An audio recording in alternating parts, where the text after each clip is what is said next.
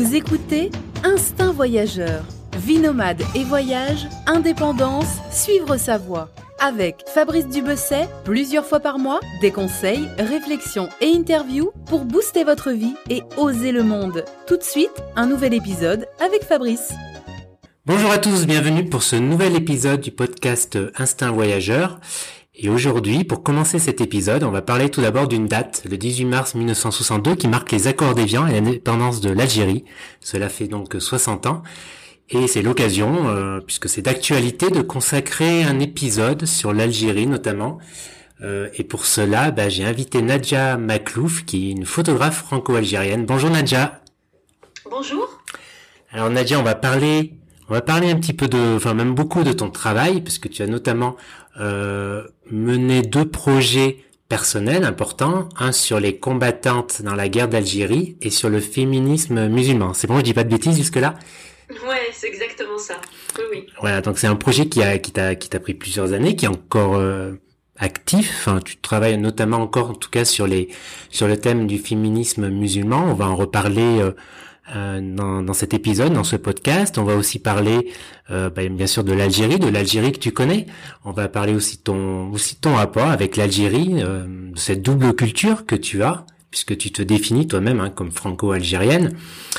Euh, la première question que j'ai envie de te poser, justement, c'est comment tu définirais bah, ton rapport avec l'Algérie, avec ce, le pays de tes parents? Quelle, quelle a été l'évolution de ce rapport depuis, depuis que tu es né? C'est une vaste question, je sais, mais mais euh, bon, on a un petit peu de temps. Euh, je, pense que tu as l'habitude de répondre à, un peu à cette question, à cette thématique. Donc voilà, je t'écoute.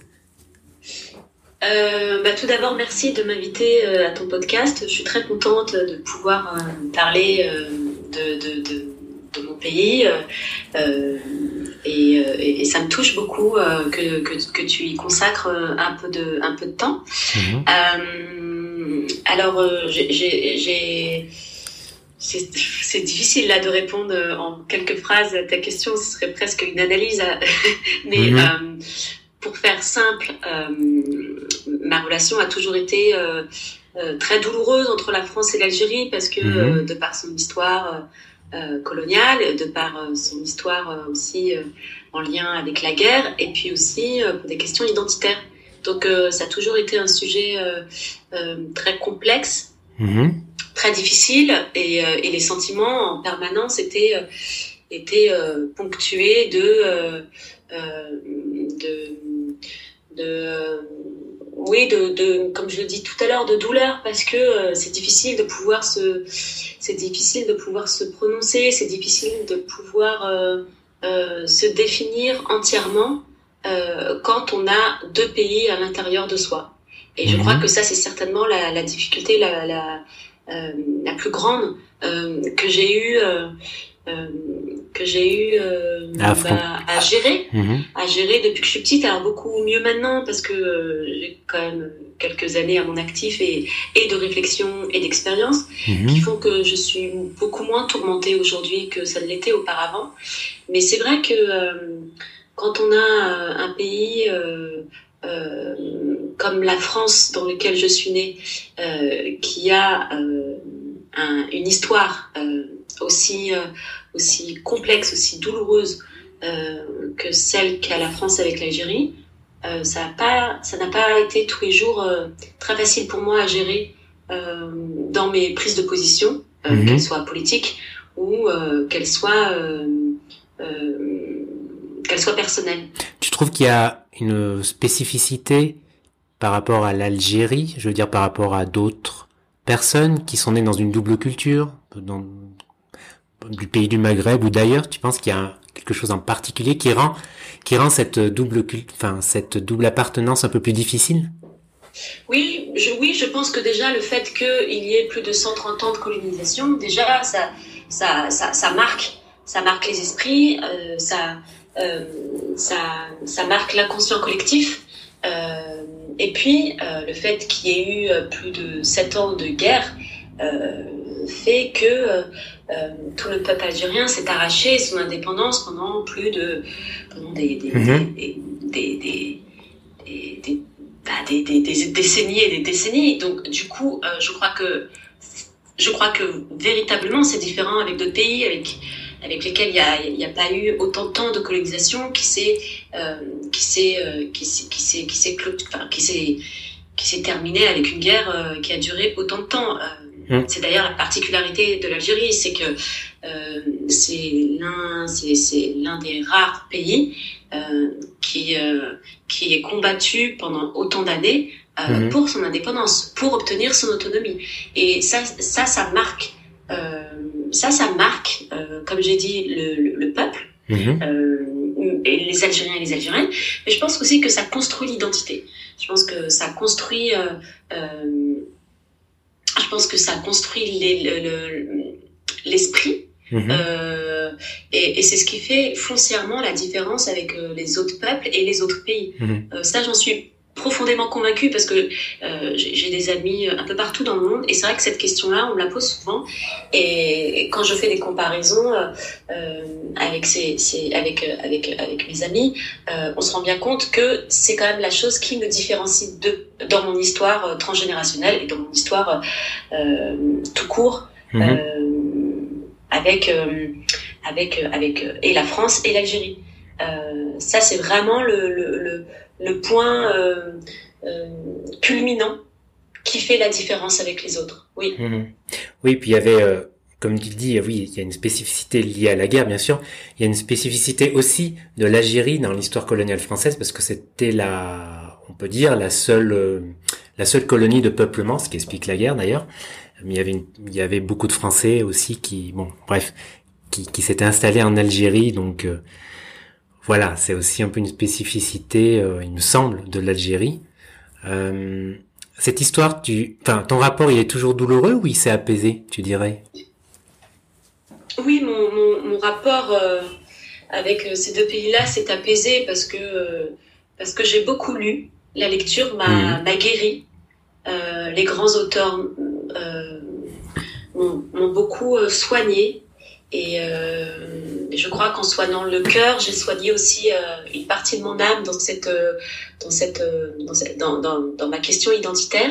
Mhm. Puis je crois aussi que aujourd'hui, je, je, réalise et je me rends compte que je n'ai pas à me définir à travers qui que ce soit. Je n'ai pas à défendre quoi que ce soit auprès de qui que ce soit, parce que je sais qui je suis et je sais d'où je viens.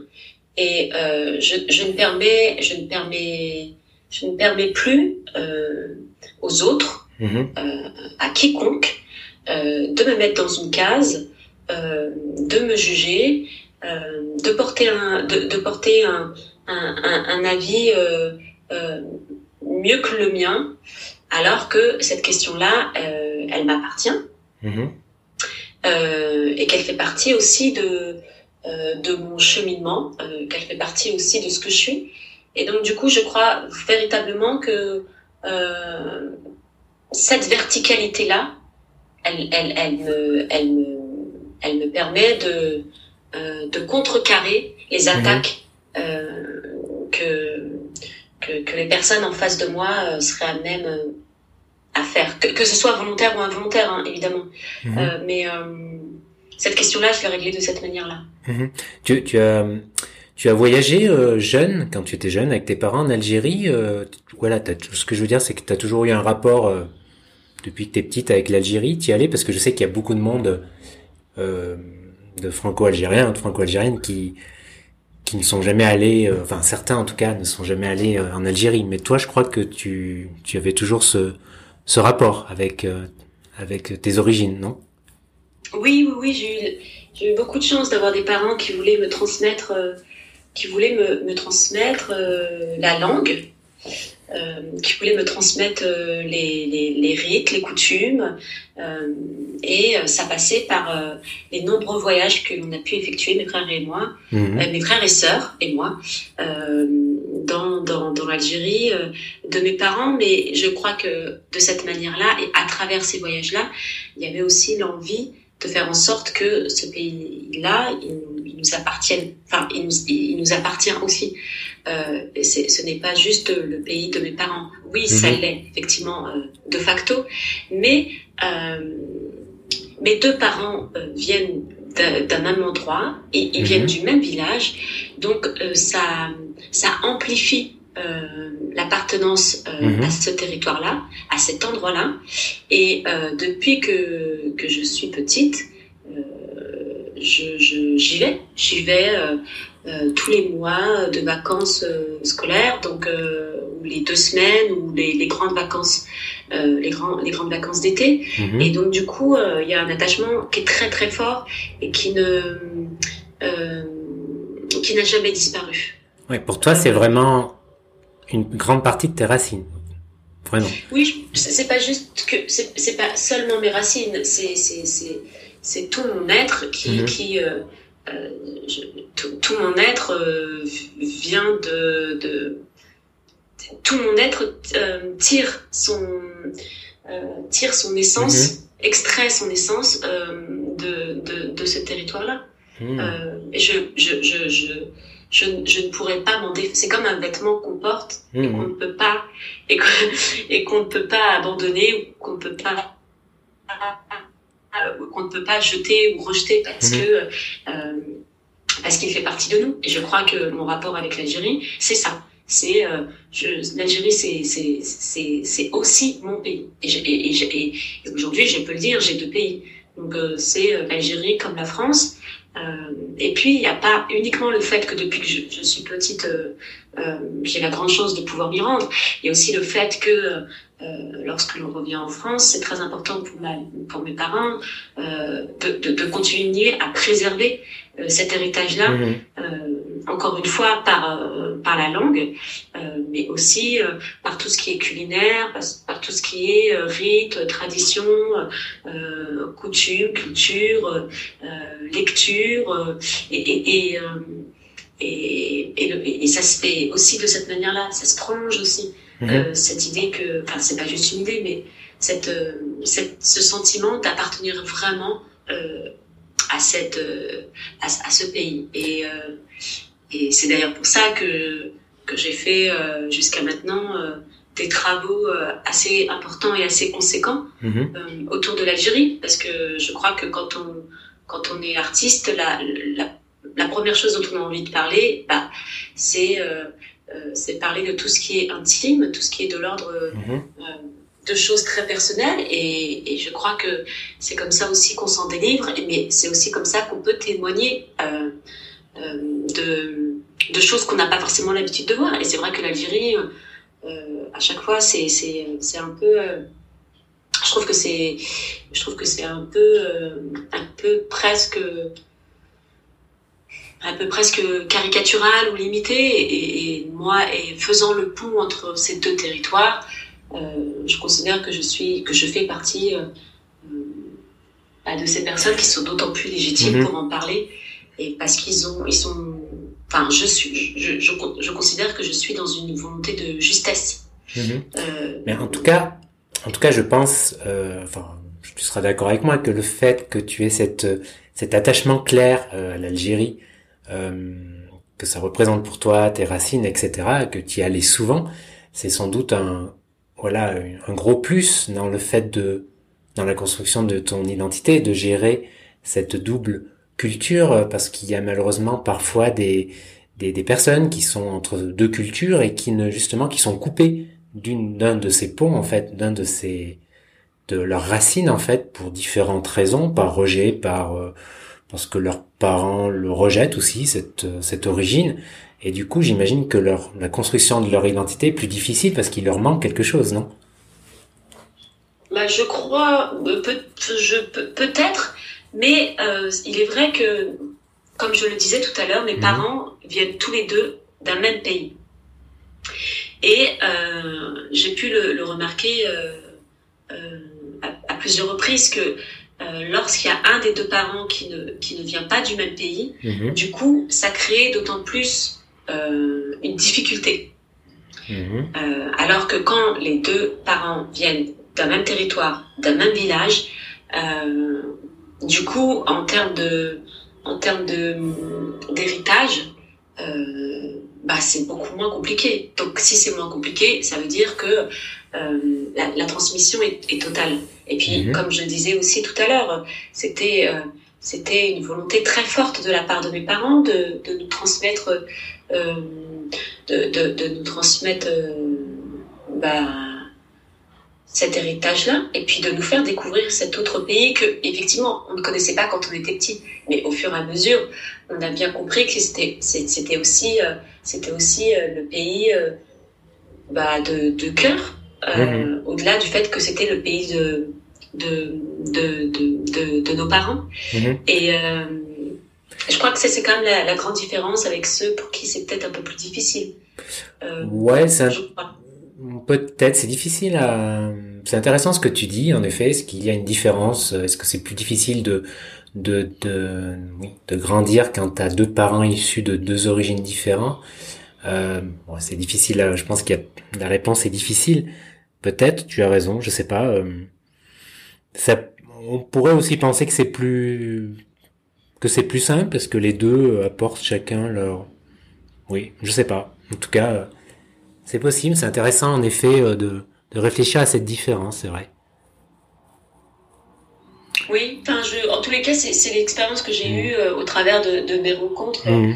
euh, où effectivement, euh, quand il y avait qu'un seul parent qui était d'origine algérienne, eh, eh bien, le, rapport à l'Algérie était, était, était souvent lointain.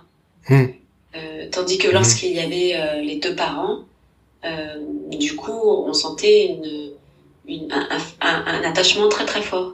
Et ça, voilà, ça, ça, c'est vraiment de par, de par les rencontres que j'ai pu faire et les expériences que j'ai pu faire. Ça n'empêche que c'est la, question identitaire est toujours la question identitaire, reste toujours complexe, elle, reste toujours euh, douloureuse parce que quand on est à l'adolescence, euh, on, se pose énormément de questions euh, d'ordinaire, mais lorsque la, la, quête identitaire arrive, mhm.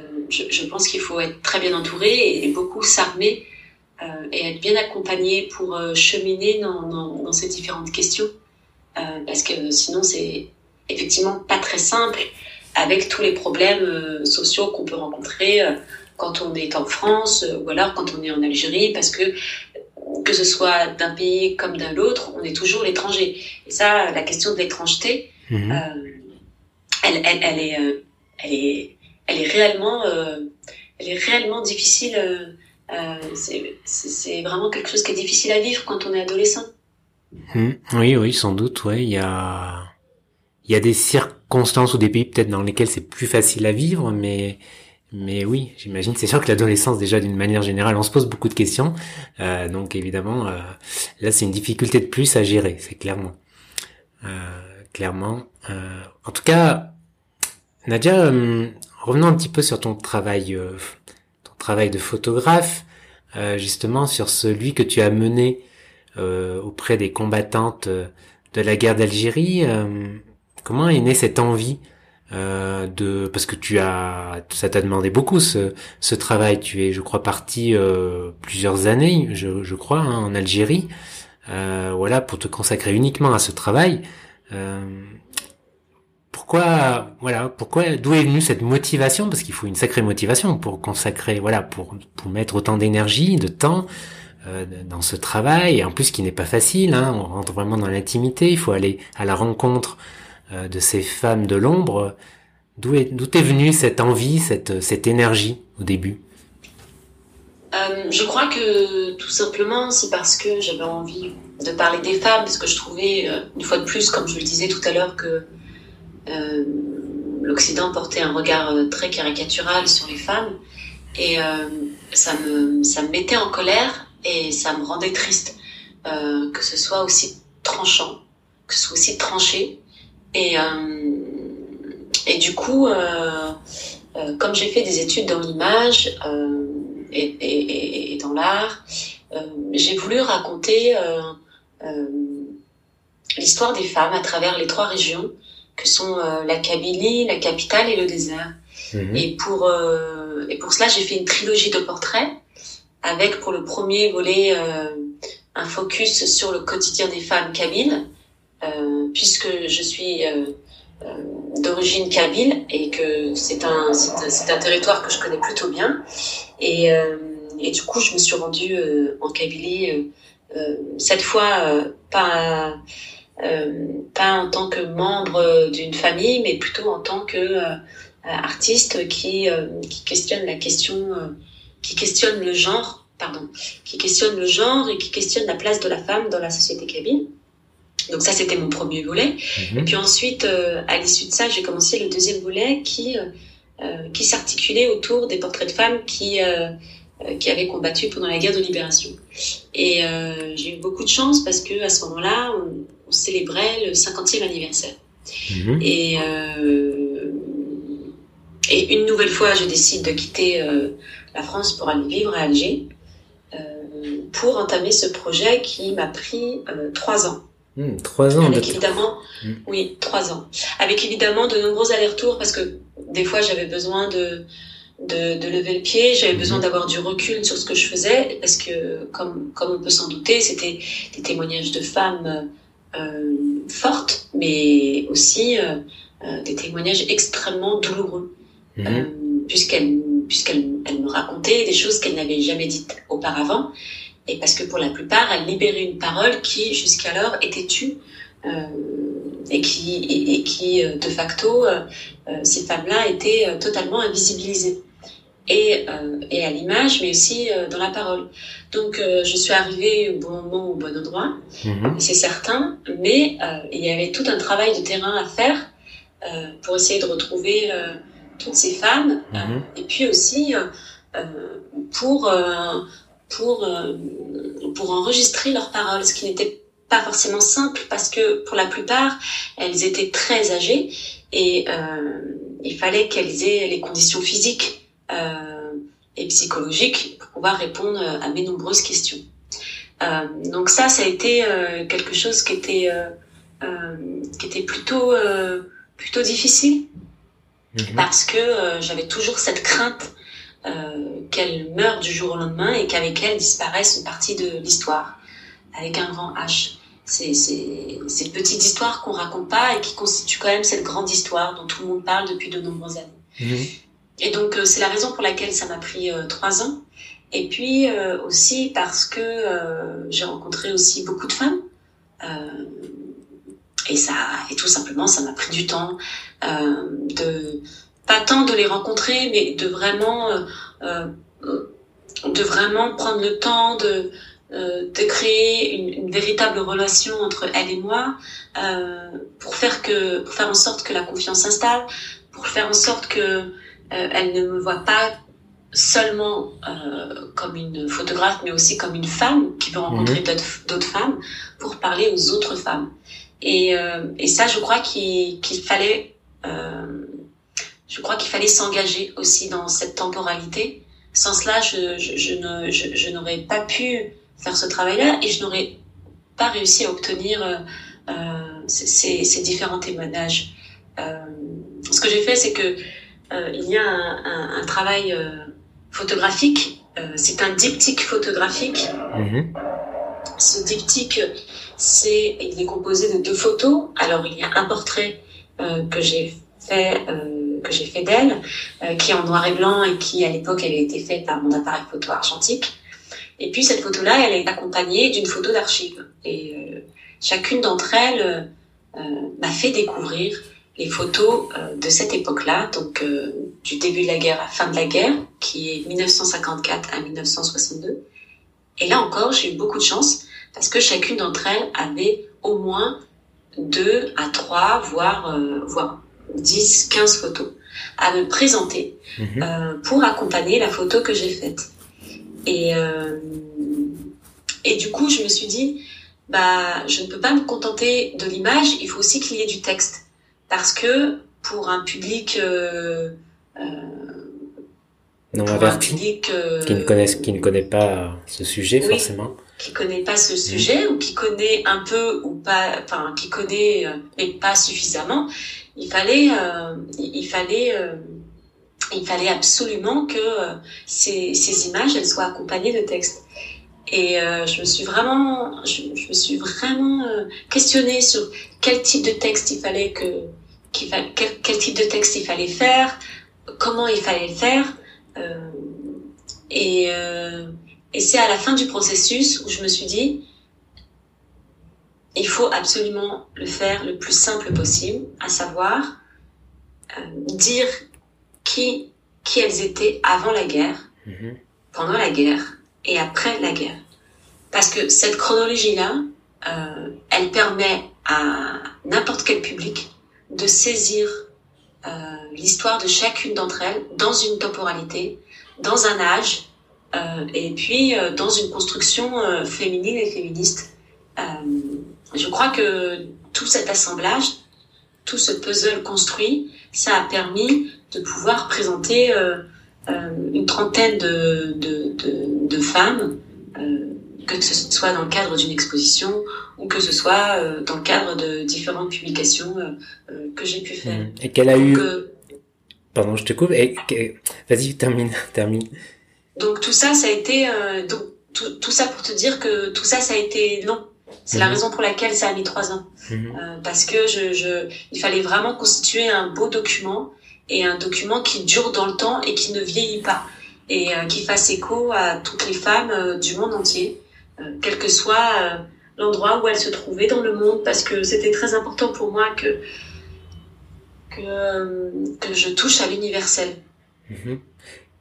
Quand tu te rappelles, quand tu te rappelles là de ces trois années, quelles images te viennent à l'esprit, quels, quels, quels adjectifs caractérisent ces, ces trois années pour toi? C'est qu'est-ce que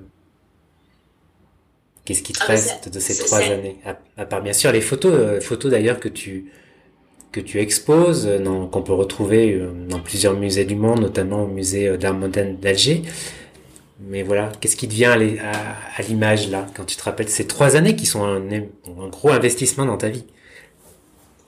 Bah, C'était la, c'était des moments très forts et, des moments très forts, très, euh, très riches.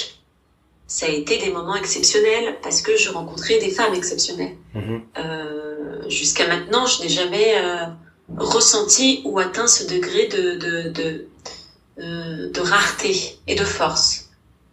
Euh, il faut savoir que ces femmes-là, la plupart des, des choses qu'elles me racontaient, elles, l'avaient jamais, elles l'avaient jamais dites. Enfin, elles l'avaient jamais, euh, elles l'avaient jamais, euh, jamais, la plupart, elles n'en avaient jamais parlé, même aux membres de leur famille. Donc, ah ouais, même à leur mari, même à leur, même à leurs proches? Oui, oui, oui. Pour certaines, il aura fallu 50 ans pour libérer la parole, ce qui est mhm. énorme. Mhm. C'est plus de la moitié d'une vie. Parce qu'elle m'expliquait qu'à l'époque, on, elle me disait, on parlait pas ça, ça ne se faisait pas de parler, ça ne se faisait pas de parler de ça, on n'était pas prête. Euh, c'était trop douloureux pour parler de ça.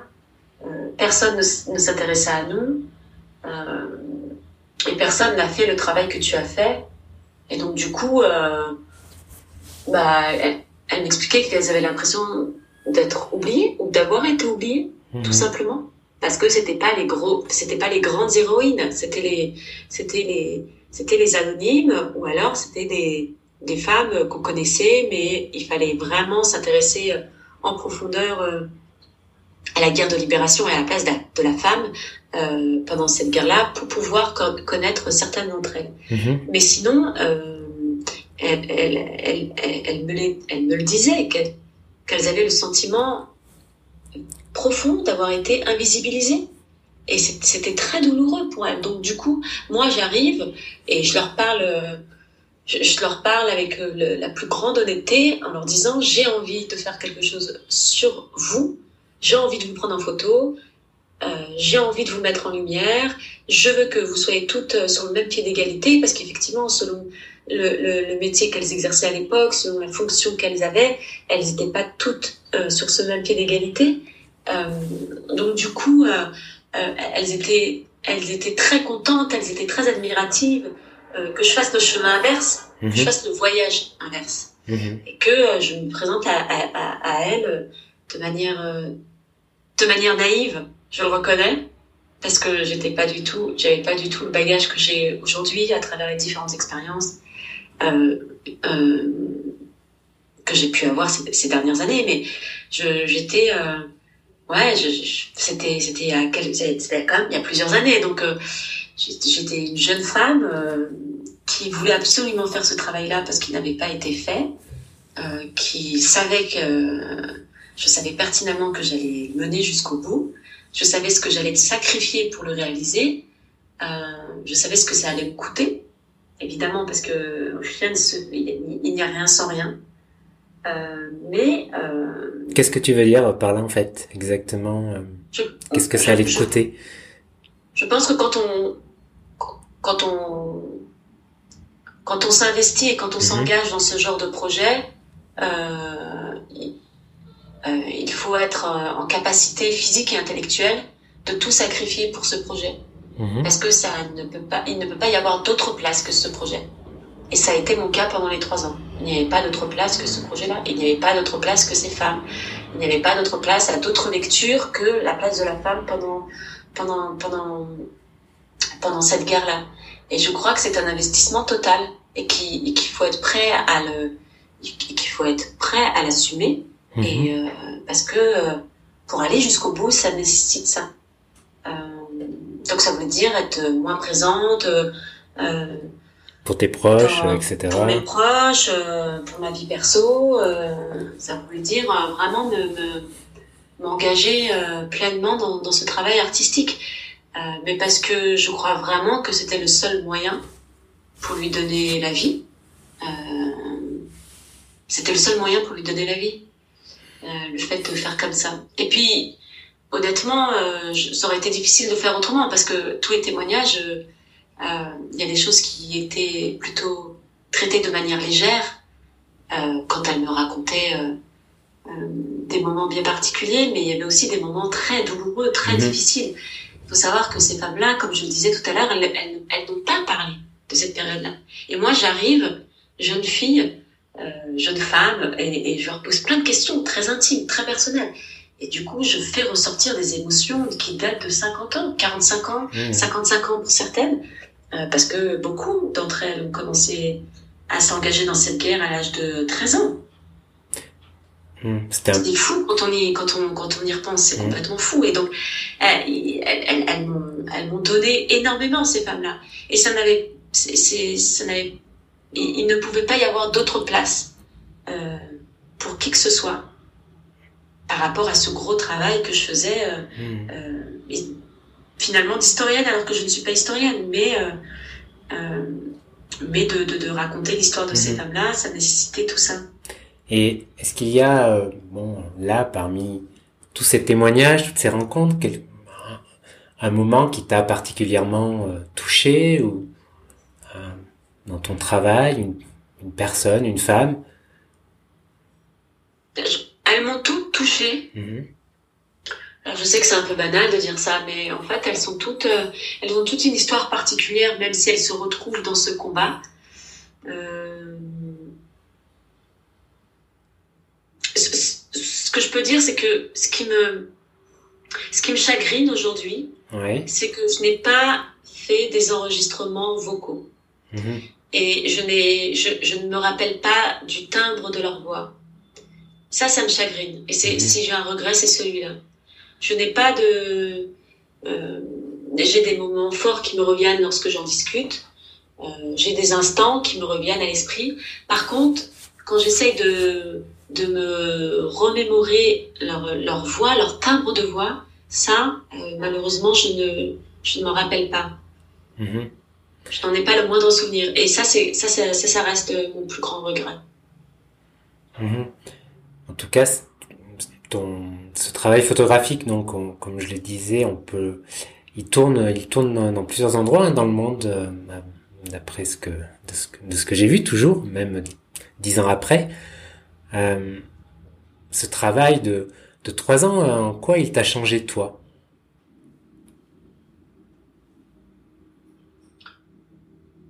Je pose, je pose des euh, questions difficiles. Il m'a changé en tant que femme. Hmm il m'a changé en tant que femme, en, en tant que euh, en tant qu'aventurière euh, et, et, et, et, aventurière dans le sens où euh, j'aime profondément les voyages, j'aime profondément aller à la rencontre de l'autre, j'aime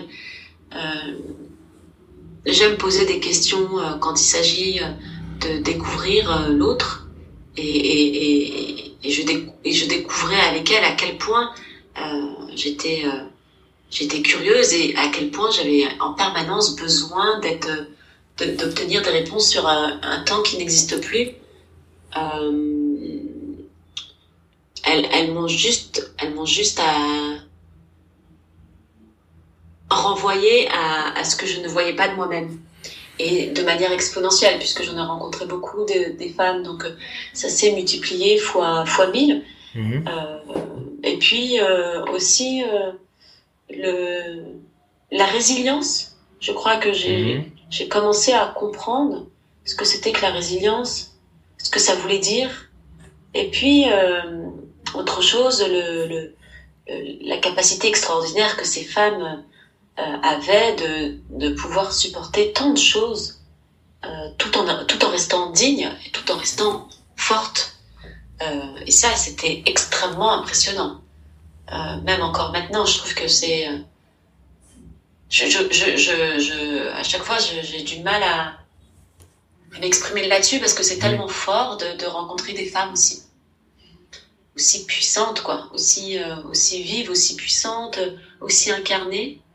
Euh, et et, et euh, je, je, je, le sentais déjà auparavant de par mon histoire transgénérationnelle, mais elles, elles m'ont juste euh, convaincue que euh, les femmes étaient dotées d'une d'une puissance euh, mhm. d'où quoi.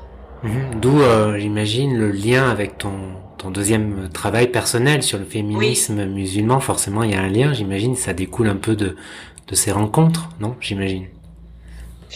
Euh, la, la, le seul lien, c'est le fait de rester sur euh, sur sur des questions ou une problématique autour de la femme. Mhm et que ce soit euh, dans un territoire euh, euh, qu'on appelle du Maghreb ou oriental, ça dépend, ça dépend, ça dépend, ça dépend de la personne que j'ai en face de moi et ça va dépendre des personnes qui vont écouter ça. Mais en tous les cas, c'est le seul lien qu'il peut y avoir avec les femmes que j'ai rencontrées dans le cadre de mon travail sur la guerre d'indépendance.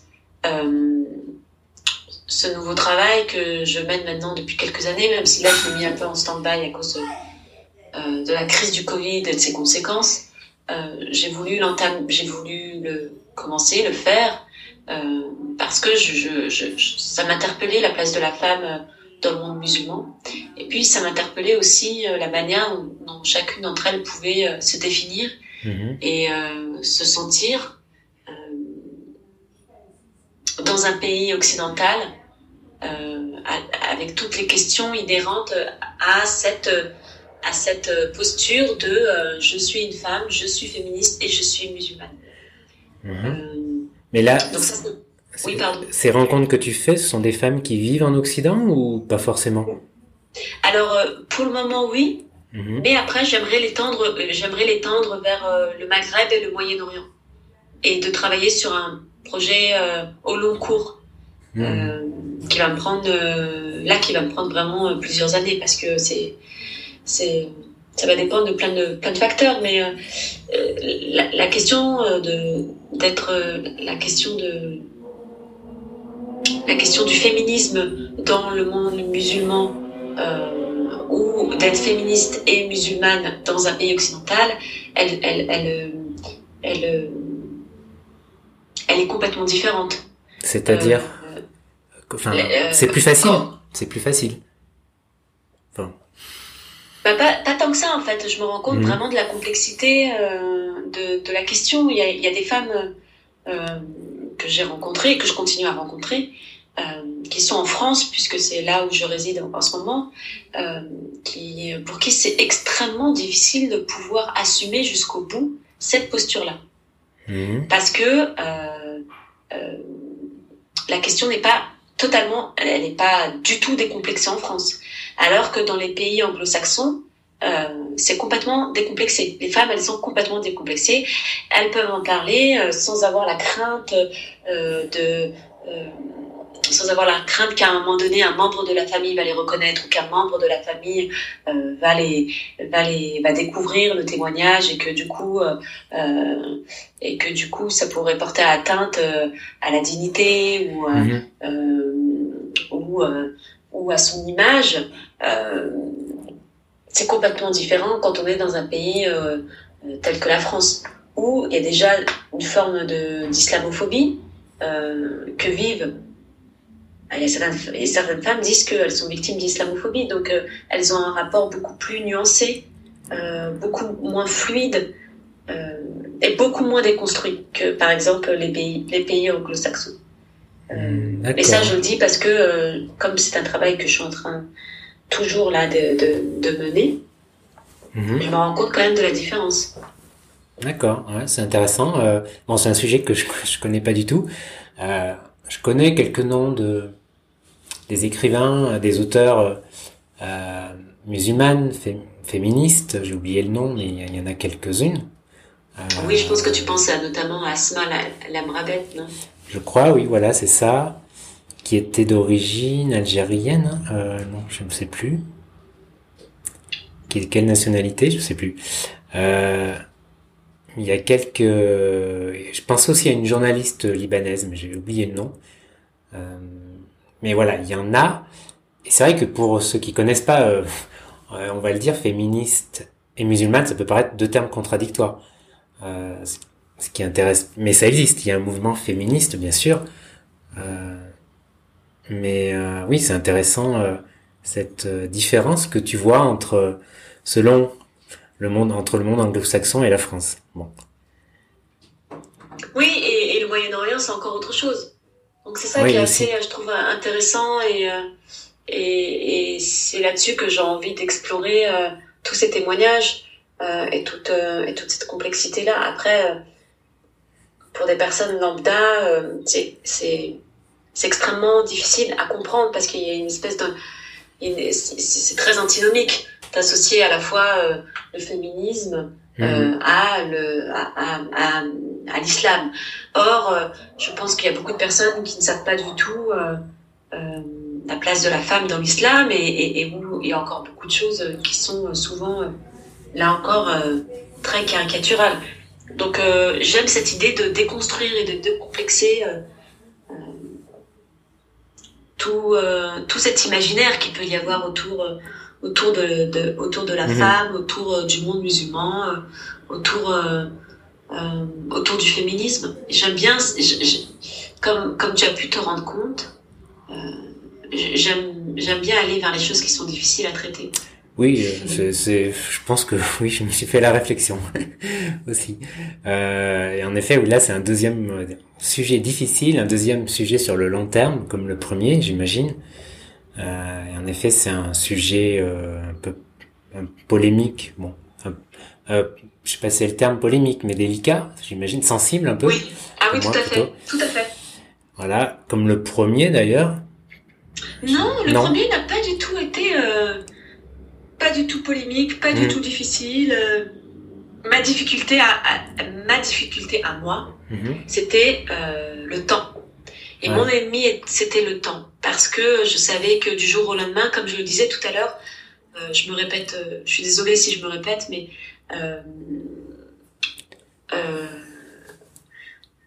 qu'est-ce que je voulais dire? Oui, mon, ma difficulté à moi, c'était le temps parce que j'avais la crainte que du jour au lendemain, Mhm. Bah oui, elle meurt. d'entre elles meurt. Mhm. Et ça, c'était vraiment, euh, c'était vraiment, c'était vraiment quelque chose qui était, euh, qui me hantait. L'urgence. J'avais, j'avais le sentiment urgent de les rencontrer, le sentiment urgent de, de les photographier, euh, de, de, de libérer la parole, de, de les faire témoigner au maximum, parce que je sentais profondément que lorsqu'elle, lorsqu'elle, lorsqu'elle serait plus sur, dans ce, enfin, lorsqu'elle serait plus là, Mhm. Et bah, tout simplement, il y aura, eh bien, il y aura une partie d'elles qui ne seront plus là, et il y aura forcément, forcément, pardon, une partie de l'histoire qui ne sera plus là et qui n'a pas encore été racontée. Et ça, c'était vraiment quelque chose qui était obsessionnel chez moi. Et c'était quelque chose qui était difficile euh, au quotidien à vivre parce que j'avais en permanence la crainte, l'angoisse, mais physiquement, hein, euh, de me dire euh, si elle meurt demain, je l'ai pas photographiée, mm. j'ai pas terminé l'interview euh, et elle va disparaître. Elle va disparaître physiquement, mais elle va aussi disparaître dans la mémoire collective. Mm. Parce que je, je n'aurais pas eu assez de temps pour la rendre visible. donc du coup, c'est complètement différent du travail là que je mène. Ça n'a pas du tout la même résonance, ça n'a pas du tout les mêmes retombées. Mm. c'est vraiment, c'est vraiment deux, de projets qui sont différents. Même si, comme je le disais tout à l'heure, la reliance, c'est la femme, le, le, monde musulman et, et le féminisme. Mhm. C'est une belle démarche et pour ça la, la photo euh, permet de laisser une trace. Euh, peut-être c'est pour ça que tu es devenu photographe. Pourquoi tu es devenu euh, la question méga classique qu'on a dû te poser 50 fois, mais pourquoi cet attachement à la photographie? Bien, c'est très simple. J'étais j'étais triste de ne pas avoir assez d'archives euh, au sein de ma famille mhm. et j'ai grandi avec un manque et ce manque-là, j'ai toujours eu envie de le combler en faisant des photos. Euh, parce que euh, euh les images restent et les paroles s'en vont. Ou alors, euh, euh si on tombe malade, euh, ou si, ou si on vieillit, ou alors quand, quand, on meurt, eh bien la parole s'en va, elle, elle, ne reste pas. et j'avais besoin de ça. J'avais besoin je l'ai toujours, mais après ça s'exprime autrement. Mais euh, j'avais besoin de vraiment de, de, de raconter l'histoire de mon pays euh, euh, à travers un appareil photo. Parce que j'avais besoin qu'on puisse poser une image sur quelque chose? Euh, et j'avais besoin que ce soit moi qui le fasse et pas quelqu'un d'autre, parce que j'avais toute la mhm. légitimité. Est-ce que, tu fais, est-ce que tu fais comme ça Pardon. Est-ce que tu fais comme ça avec dans ta vie? Est-ce que tu as la même démarche euh, par rapport à ta vie, c'est-à-dire euh, garder des traces de tes moments par la photo, de tes proches? Oui. Oui. Mhm. En permanence.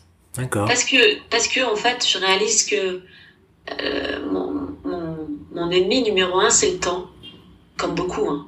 Comme tout le monde, même. Mais, mais mhm. c'est, c'est, d'autant plus terrible en vieillissant, euh, mhm. où je me dis, je peux dealer avec tout, je peux négocier avec tout, mais le temps, c'est la seule chose avec laquelle je ne peux pas négocier.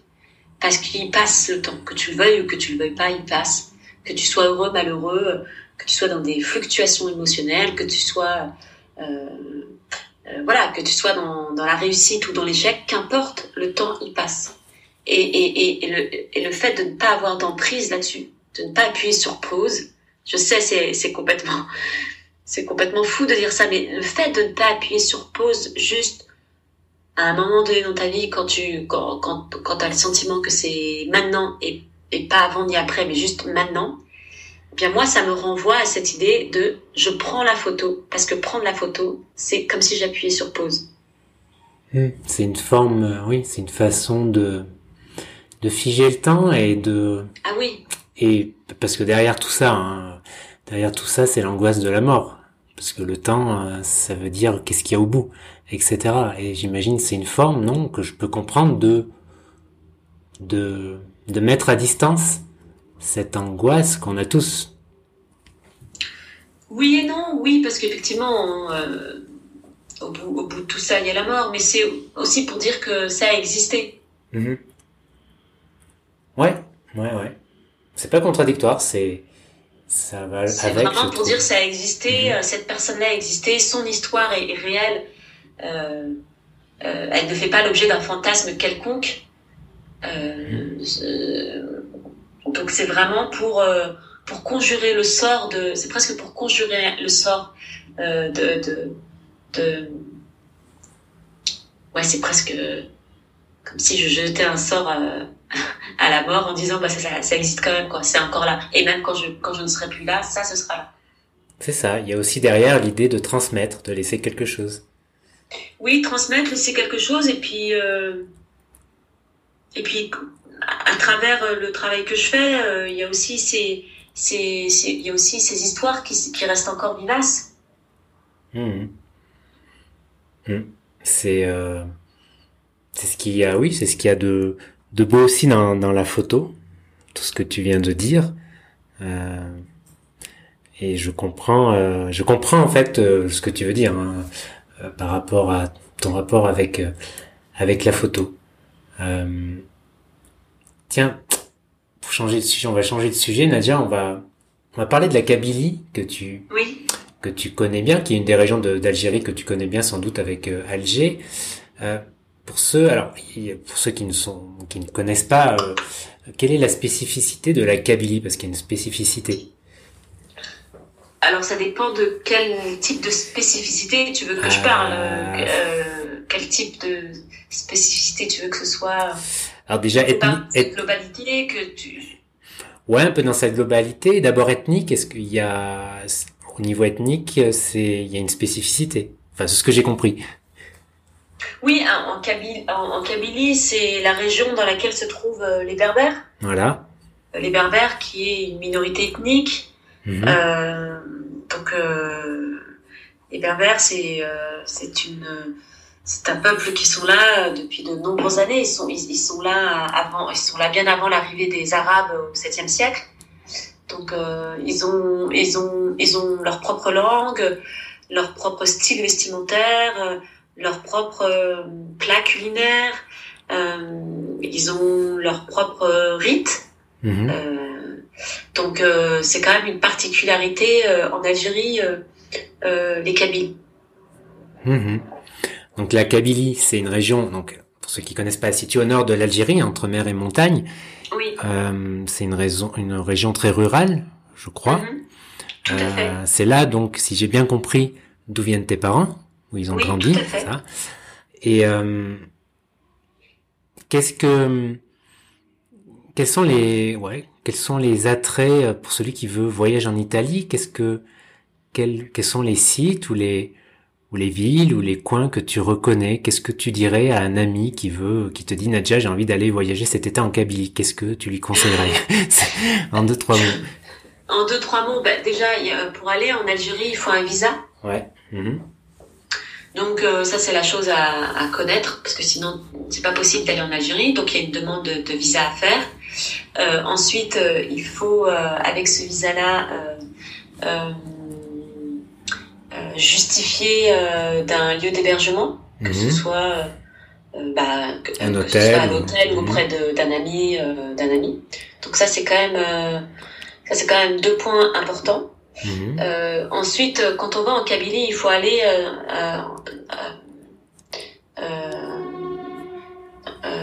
chez enfin dans la jardin, euh, en, enfin, dans la jardin, en ah je vais y arriver, je bug. Euh, il faut aller euh, auprès de de la gendarmerie. Pour s'enregistrer quand tu arrives. Pour s'enregistrer, mhm. voilà. Excuse-moi, je j'ai un peu du mal.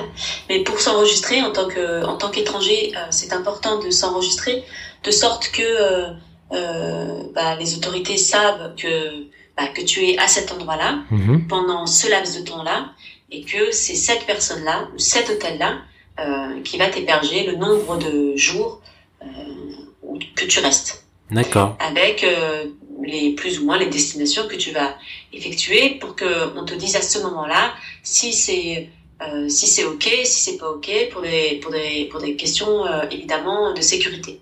Mhm. Donc ça c'est quand même les trois points qu'il faut savoir euh, et qu'il faut connaître parce que c'est des règles euh, inhérents euh, à, au pays et c'est des choses qui vraiment sont, sont, sont importants à, à savoir euh, pour pas être dans la surprise ou pour pas être étonné euh, si, si on découvre sur le terrain.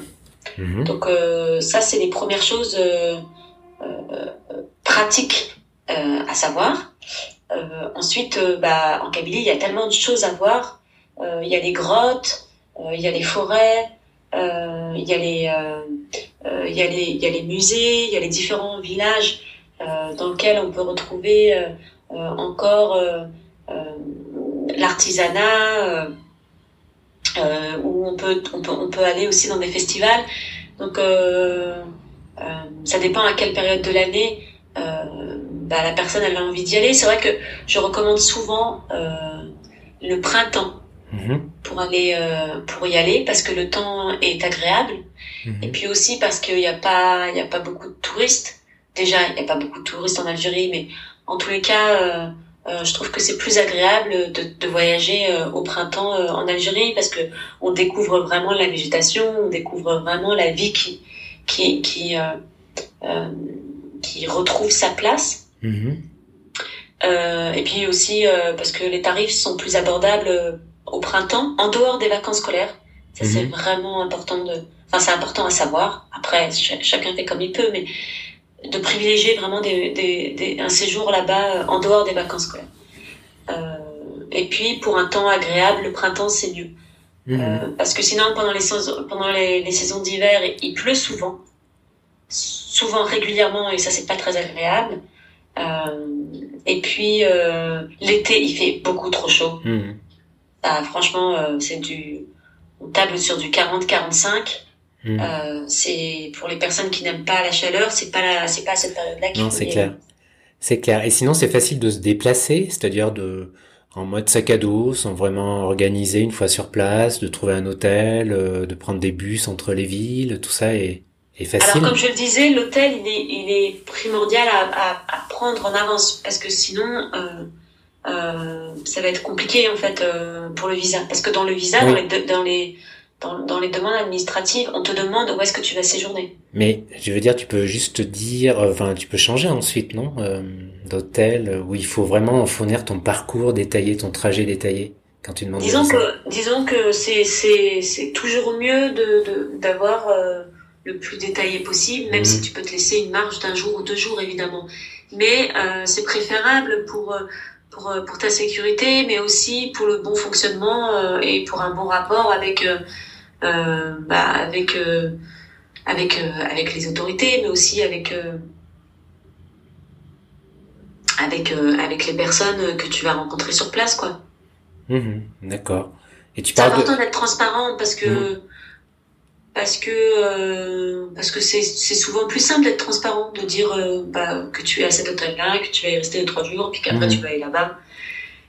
Et je trouve que du coup, euh, plus t'es transparent, plus ça se passe mieux en fait. euh. Oui, c'est clair pour la demande de visa, ouais. Mm. D'accord. Et tu parles plusieurs fois de, tu as parlé plusieurs fois du, tu as utilisé plusieurs fois le mot sécurité. Est-ce que, Bah oui, parce que par exemple, euh, les étrangers Mhm. euh, ne peuvent pas aller dans le désert. d'accord. Ça, c'est pas possible pour vous euh, d'aller, par exemple, à Tamanrasset, aux Mhm. portes du Mali. En tant qu'étranger, vous n'y avez pas le droit. Mhm.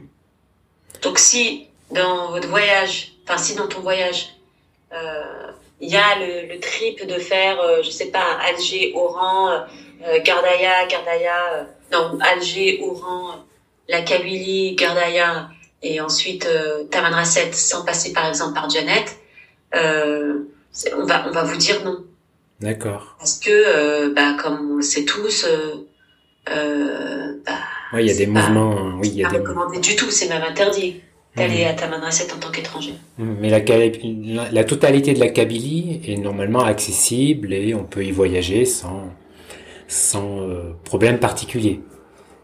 Oui, mais après, euh, c'est pour ça qu'en fait, c'est important de se, de se déclarer auprès de, Mhm. auprès de la gendarmerie, auprès des, de ces lieux-là, parce que euh, selon ce qui se passe euh, dans une temporalité bien définie, on vous dira ça, c'est mieux d'y aller plutôt dans deux jours, ou c'est mieux d'y aller accompagné de plusieurs personnes. Enfin, tu vois, c'est c'est pas juste euh, euh, se déclarer auprès d'une d'une institution, c'est euh, euh, ou d'un office de sécurité. C'est aussi euh, pour votre sécurité, euh, c'est mieux qu'il y ait des personnes compétentes et qui Mhm. connaissent très bien le terrain, qui sont en capacité de vous dire là vous pouvez y aller, là c'est préférable de ne pas y aller.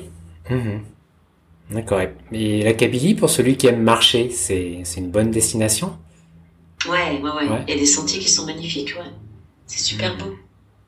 Mhm. Après, je, je conseillerais toujours de voyager avec quelqu'un, enfin de de voyager avec quelqu'un euh, qui est sur euh, qui est sur le terrain, parce que Mhm. souvent les voyages comme ça euh, sont meilleurs, parce que on peut pas tout découvrir sur un sur un sur un site internet ou sur sur un livre de voyage. Souvent, je, je conseille, souvent quand j'ai des amis qui veulent y aller, je je leur conseille d'autres amis ou je leur conseille euh, un ami qui connaît un ami. euh, pour que ça se puisse euh, se passer au mieux et puis surtout pour qu'ils découvrent des choses qu'ils n'auraient pas pu découvrir auparavant. Ça, c'est quand même le propre du voyage, c'est de si on peut se mettre en lien avec quelqu'un qui connaît quelqu'un, c'est comme ça souvent qu'on a les meilleurs souvenirs.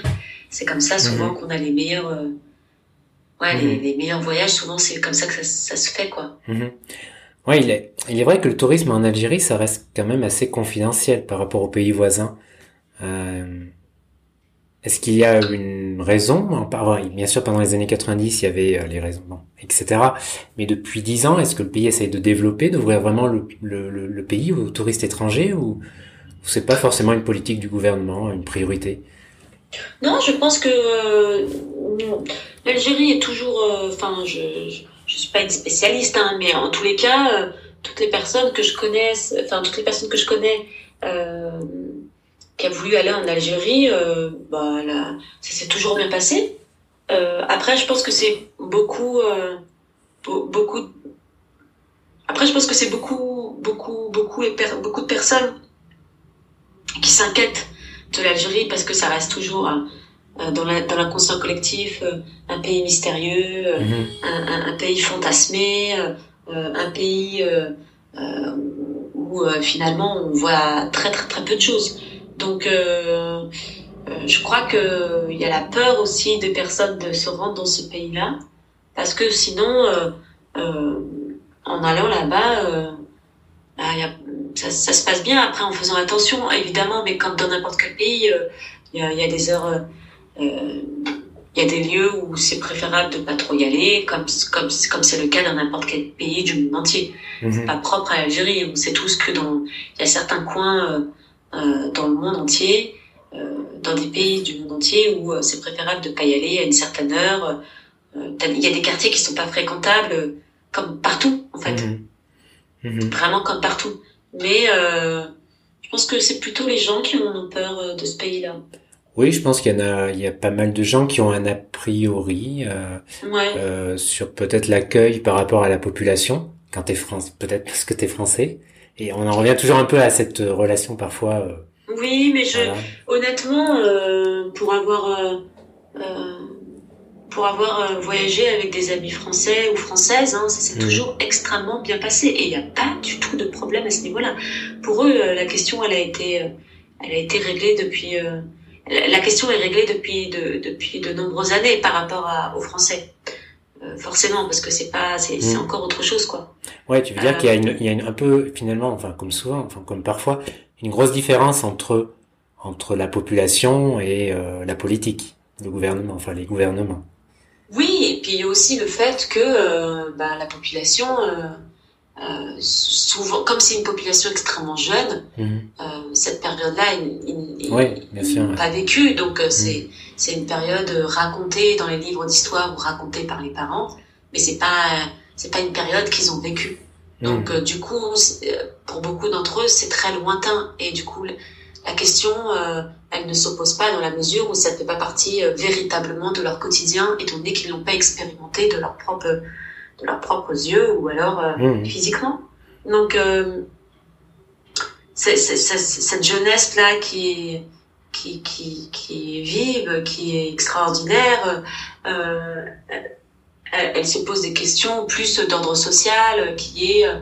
Euh, Trouver du travail, etc. Bah voilà, un peu comme n'importe quel jeune de, du monde entier, le travail, le mariage, les enfants, la construction de l'individu mmh. dans une société. Euh, avec euh, les différentes difficultés, les différentes problématiques. Mm. Euh, mais mais les, effectivement, le, en Algérie, le, tourisme a, a c'est pas beaucoup développé, mais là, de, là, ces, ces, ces, dernières années, euh, un peu plus. Et puis, surtout, les Algériens, la population algérienne et l'Algérie ne vit pas de tourisme. Oui. Oui. Ils n'ont pas besoin du touriste en fait. Ils n'ont pas besoin de tourisme. Hein. Hmm. Et c'est la particularité avec les autres pays euh, euh voisins, hmm. euh, euh, qui est de développer un tourisme ambiant, de vivre du tourisme. En Algérie, bah non. Oui, il y a des ressources, il y a d'autres ressources en effet. Il y a d'autres ressources qui fait que le hmm. tourisme n'est pas, pas, pas, pas primordial quoi. Et peut-être une dernière, un dernier, une dernière question, une dernière série de questions parce que ça fait un petit moment qu'on parle et c'est vrai que c'était un, peu ambitieux d'aborder tous ces thèmes dans un épisode. Euh, toujours pour terminer sur sur l'Algérie, euh, bah, voilà, parlons d'Alger un petit peu, de la capitale. Euh, Est-ce que tu aimes Alger? J'aime, oui, j'aime beaucoup Alger. Après, euh, comme toutes les grandes villes, comme, toutes les mm. grandes métropoles, il y a beaucoup d'agitation. Mm-hmm. C'est sûr que quand on passe euh, d'une ville euh, telle que Béjaïa en Kabylie, qui est, qui est, qui est la ville où aller, eh bien, il y a, y a un Enfin, quand on confronte la, le, le, milieu rural au milieu citadin, il y a une fracture très nette. Donc euh, c'est vrai que c'est vrai que parfois c'est c'est c'est difficile quoi de passer euh, des montagnes et de la mer à la ville. Mais euh, mais c'est une ville qui est bouillonnante. c'est une ville qui est pleine de vie. il y a beaucoup de choses à faire, beaucoup de droits à découvrir, à découvrir, beaucoup de lieux à ouais, où il faut s'y rendre, où il faut se rendre, quoi. C'est, euh, c'est, ça bouge, ça bouge beaucoup. Mmh, on peut facilement y séjourner plusieurs jours. Ah oui, euh, bah, c'est pas. Si tu veux rester, à, si tu veux découvrir Alger, il te faut, euh, il faut plusieurs jours. Ouais, il te faut une bonne mmh. semaine, une bonne dizaine de jours. Ah oui, d'accord, d'accord. Entre les musées, euh, la côte, la Casbah. Bon, là, je, je donne un peu dans les clichés la Casbah d'Alger, mais c'est un peu tout ce que, je connais. Euh, bah, pas, je pense pas que ce soit cliché, parce que ça fait aussi mm. partie du patrimoine, de l'histoire et du paysage algérien. Donc, c'est, c'est tout à fait normal. Euh, c'est comme si tu allais à Paris, que tu n'allais pas au Sacré-Cœur, que tu n'allais pas mm. voir la, Tour Eiffel. Enfin, tu mm-hmm. vois, c'est pas. Mais oui, à Alger, il y a les musées à aller voir. Il y a pas mal de festivals, de, de, de films. Euh, t'as aussi du théâtre, t'as aussi de la danse, euh, t'as aussi les centres, les différents centres culturels qui proposent beaucoup d'activités, euh, qui proposent beaucoup d'événements. Euh, et puis euh, t'as les,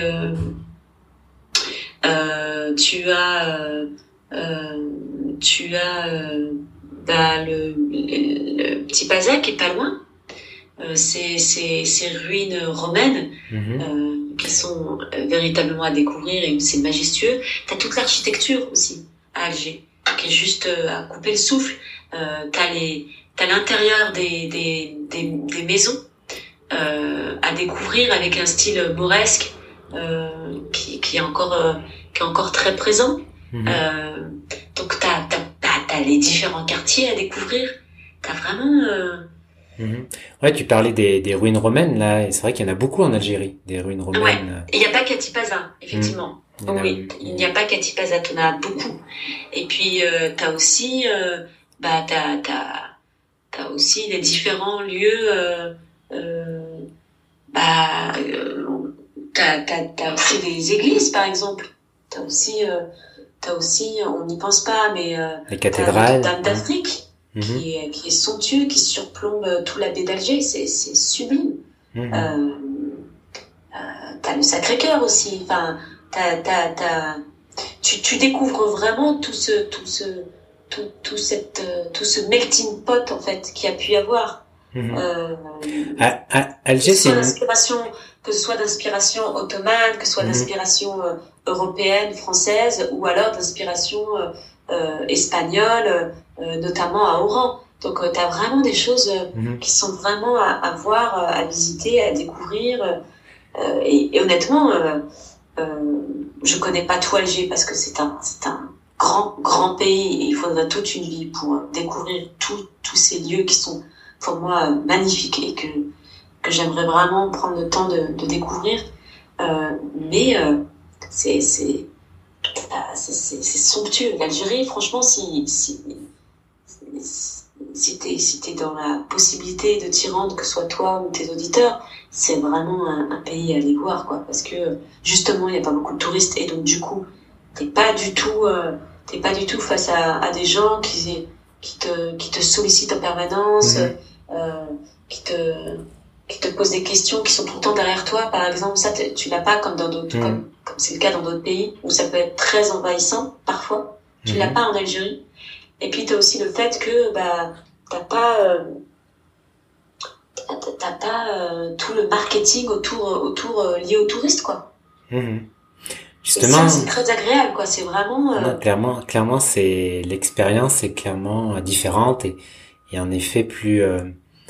Bah, t'es plus léger en fait mm. par rapport à, enfin, je dis ça par rapport à, à, à, à, mes amis qui sont, qui sont venus voyager avec mm-hmm. moi ou qui sont venus me voir, qui me disent, ouais, c'est, c'est, il y a une forme de légèreté en termes de voyage dans le sens où euh, t'es pas happé euh, mm. par un, par un, par un, par quelqu'un, euh, qui veut essayer de te faire vendre euh, telle ou telle chose, ou alors qui te pose un milliard de questions et qui te lâche pas quoi. En Algérie, tu peux ah, tu peux aller, euh, tu peux aller et venir euh, euh, bah, à ton gré dans, dans les lieux où, où, où tu as envie d'aller, quoi. Tout en mhm. respectant évidemment les règles, parce qu'il y, a des règles comme dans tous les pays. Mhm. Et oui, oui, et oui, il faut faire, il faut, il faut faire assez attention dans certains, dans certains coins, mais comme partout, quoi. Mhm. Et tu mentionnais Oran, c'est c'est une ville très différente d'Alger. Quels sont les... Ouais, Oran, c'est vraiment la ville de la fête. Hmm, d'accord. C'est une ville plus, plus libérale, plus, entre guillemets, ou... Pardon? C'est une ville plus libérale, entre guillemets, enfin, moins traditionnelle qu'Alger, ou est-ce qu'on peut dire ça? Elle, elle, est moins... Euh, elle est moins prise par... Euh, euh, comment, je, comment, je peux, comment je peux dire ça? Elle est moins... Ben, en fait, Oran, c'est la ville festive. Hmm. Alger, c'est. C'est plus sérieux. C'est la, capitale. La capitale. Voilà, c'est ça qui fait la différence. Hmm. Euh... Hmm. Il, y a beaucoup, il y, a beaucoup, de monde, comme je te disais tout à l'heure, il y a beaucoup de circulation, ça bouillonne, ça bouillonne, ça bouillonne. Euh, et donc parfois, ça peut être, parfois, ça peut être un peu, un peu too much, quoi, comme les grosses capitales, tout simplement. Alors que Oran, euh, et eh ben, euh, c'est plus petit déjà. C'est plus petit. Euh, il y a moins de monde. Euh, il y a tout autant de choses à faire, mais c'est un lieu où, où, où, par exemple, les cafés restent plus, plus tard, hmm. alors que on a très peu finalement à Alger, ou alors c'est souvent dans les hôtels ou un, un peu plus excentré d'Alger. Alors que Oran, euh, à Oran même, euh, tu peux rester dans des cafés qui durent euh, très tard le soir, mhm. par exemple. Mhm. Très bien, en tout cas. Et puis, et, puis aussi, de, historiquement, le rail, il est né à Oran, il n'est pas né à mhm. Alger. D'accord. Et Oran, c'est une ville, oui, qui a toujours été assez ouverte sur l'étranger, il me semble. Oui, bah, les Espagnols. Ouais, les Espagnols. Mm. Mm-hmm.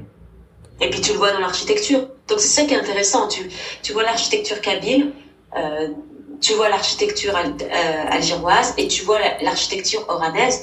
Et en regardant ces, ces, architectures, déjà, tu vois que les différentes civilisations qui sont passées par là sont pas les mêmes. Mm. C'est hyper intéressant. Mm, c'est très cosmopolite, quoi. C'est très euh, diversifié. Mhm. Mais en tout cas, euh, oui, ça donne envie euh, d'y aller. Hein. Tu vas assez bien, euh, l'Algérie, ça va. ça va. Bah écoute, Nadia, on va terminer là cet épisode. Ça fait déjà plus d'une heure que tu, que tu m'as consacré. je te remercie. Je te remercie beaucoup d'avoir accepté cette invitation déjà. Et puis, alors on sait qu'on peut retrouver ton. Est-ce qu'on peut trouver ton travail en France, ou en Europe? En ce moment Est-ce qu'on peut oui, alors, euh, alors les, la promo. Euh, en ce moment, mon travail il est exposé au Musée international de la Croix-Rouge euh, mhm. à Genève jusqu'en mhm. octobre. Et puis ensuite, il va se déplacer.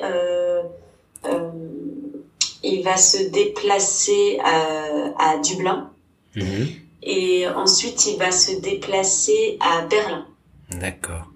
Voilà, ça c'est les dates de, de jusqu'à la fin de l'année.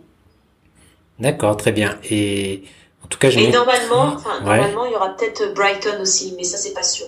Euh, D'accord, Brighton en Angleterre, dans le sud de l'Angleterre. Exactement, oui, oui.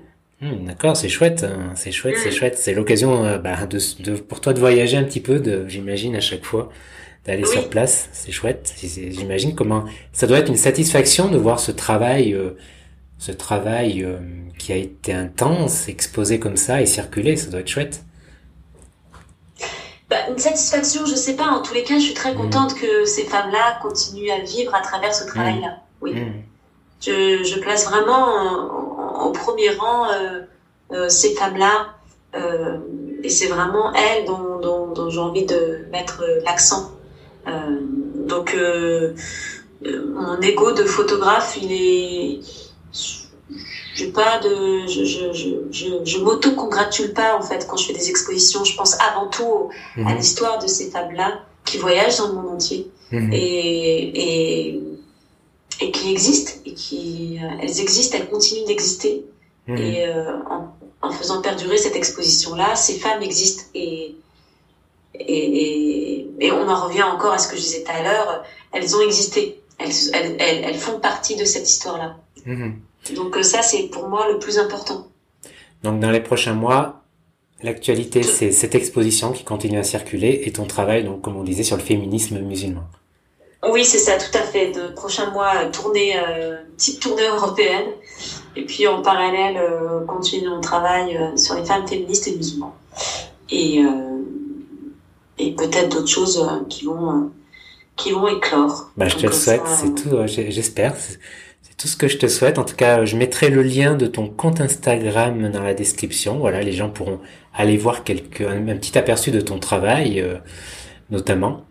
Euh, donc je mettrai ça comme lien. Et puis, euh, bah, écoute, je te remercie, Nadja. Merci beaucoup. Merci, merci, merci à toi. Merci aux auditeurs et aux auditrices qui prendront le temps d'écouter jusqu'au bout cette, cette interview, cet échange. C'était vraiment très agréable de pouvoir parler bah, de l'Algérie, de, mhm. de, de, de, oui, de, de tous ces thèmes, mon travail euh, et de toutes ces thématiques euh, qui, font, qui font partie de moi. Merci beaucoup.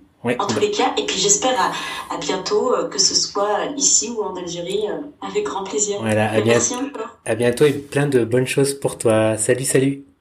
Salut. Merci d'avoir suivi cet épisode jusqu'au bout. J'espère qu'il vous aura plu. Comme d'habitude, bah, si vous avez aimé, merci de mettre euh, un avis et une note sur iTunes ou sur Spotify, par exemple.